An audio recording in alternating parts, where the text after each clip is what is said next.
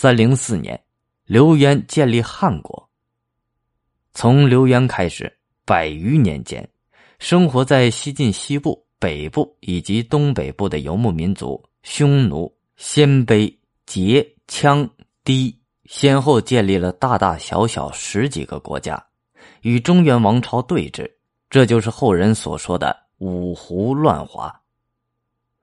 随着刘渊势力的扩大，各地起事的队伍纷纷投到他的帐下，其中包括奴隶出身的羯族人石勒。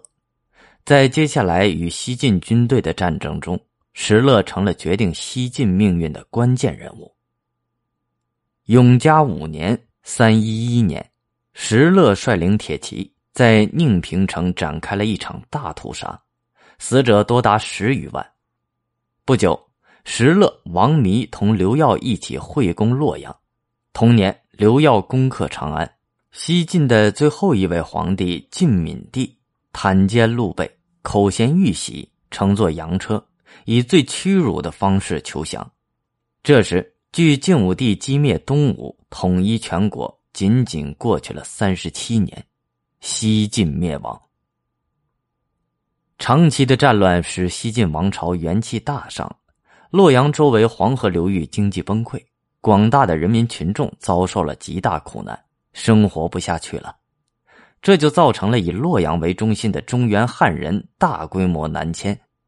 按一户五口人计算，当时人口是七百万，这七百万人口中就迁走了九十万，占总人口的八分之一。更重要的是，这部分人文化程度是最高的。这样一些人南迁。从此以后，中华民族的文化中心也开始逐渐南移。在距离洛阳不到四十公里的燕市市，伫立着一座中原客家人南迁纪念碑。西晋末年，带着对昔日荣耀的无比眷恋，大批中原士族和民众纷纷离开家园，从洛阳城向南大举迁移。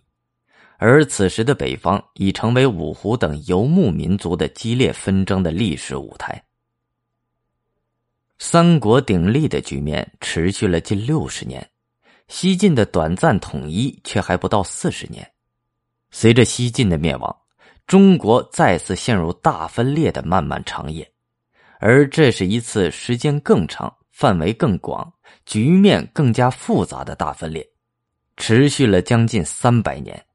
一直推进到隋王朝再度实现统一。